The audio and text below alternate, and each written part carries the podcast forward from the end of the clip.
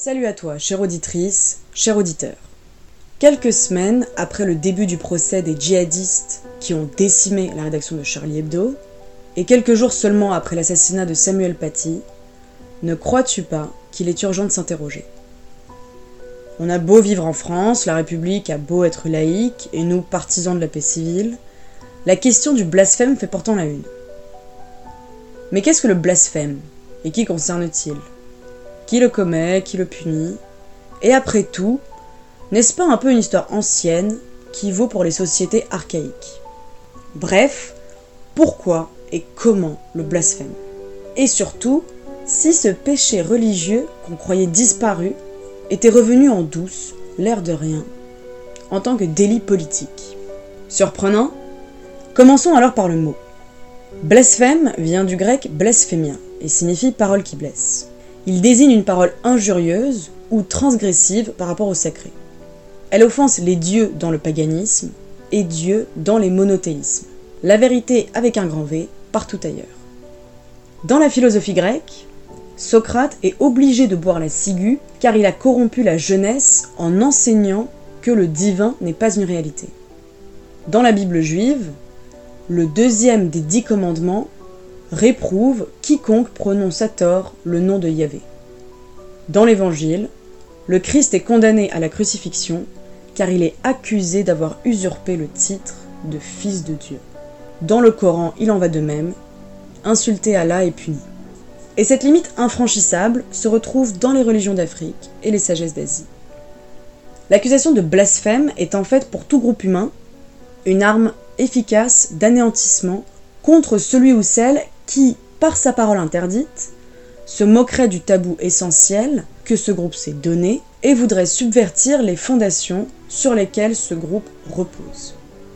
Le blasphémateur doit donc être chassé parce qu'il s'est auto-exclu de lui-même. Tolérer qu'il demeure dans le groupe, c'est mettre en danger le groupe tout entier. Oui mais alors, le blasphème ne serait-il pas autant politique que religieux? Et peut-être même plus politique que religieux? Alors c'est ce que montre ce moment dans l'histoire où, en Occident, le politique commence à se séparer du religieux. Est-ce la fin du blasphème? Pas du tout au contraire même. À partir du XVe siècle et de la Renaissance en Europe, l'affirmation de la monarchie absolue va transformer le blasphème et l'insulte envers Dieu et la religion en un crime politique. C'est le crime de lèse-majesté. On ne punit plus l'hérésie contre l'Église, mais la sédition contre le prince. Il faut éliminer la différence, car elle est porteuse de danger pour une société qui se veut uniforme, comme à l'armée. Du coup, l'époque est aux grandes chasses. Les sorcières, les homosexuels, les libres penseurs, tous au bûcher. Effectivement, ils contreviennent à la nouvelle religion de la rationalité et du progrès. En revanche, du côté de la religion, l'affaire semble bien réglée. Au XVIIIe siècle, pour les penseurs des Lumières, dans une société en voie de sécularisation, le délit de blasphème apparaît un peu comme un crime sans victime, autrement dit un crime imaginaire. Car si Dieu existe vraiment, ce n'est pas une parole humaine qui pourrait l'atteindre. Du moins, c'est ce qu'estiment les encyclopédistes.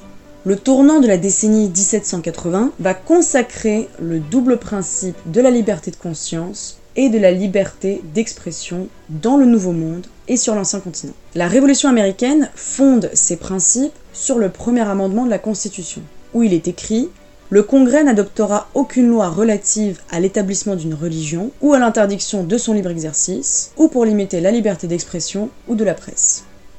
La Révolution française, quant à elle, fonde ses principes sur l'article 10 de la Déclaration des droits de l'homme et du citoyen, où il est écrit Nul ne doit être inquiété pour ses opinions, même religieuses, pourvu que leurs manifestations ne troublent pas l'ordre public établi par la loi.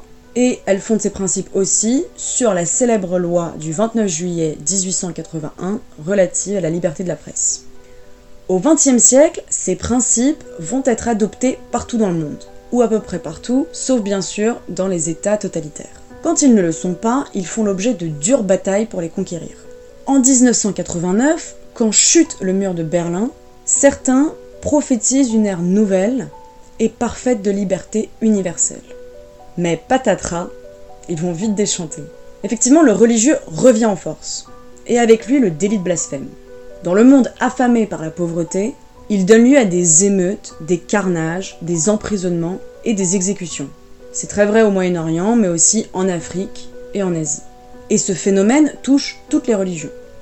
Dans le monde obèse de la richesse, ce sont plutôt des groupes intégristes ou fondamentalistes qui attaquent devant les tribunaux ceux qui accusent d'offenser leurs croyances. Et ce phénomène touche toutes les confessions. Ce que montrent en fait les assassinats de journalistes et d'enseignants sur notre sol, c'est que désormais les deux mondes que l'on vient de décrire se télescopent.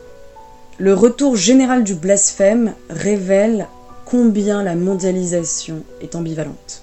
Alors, où trouver une parole d'apaisement? Et si nous écoutions le recteur de la Grande Mosquée de Paris, lorsque dans le même temps, il proclame qu'aucune religion n'est en soi inapte aux valeurs démocratiques, qu'il insiste sur la nécessité de l'éducation et du dialogue, non sans souhaiter en conclusion que Charlie Hebdo continue d'écrire, de dessiner, d'user de son art et surtout de vivre.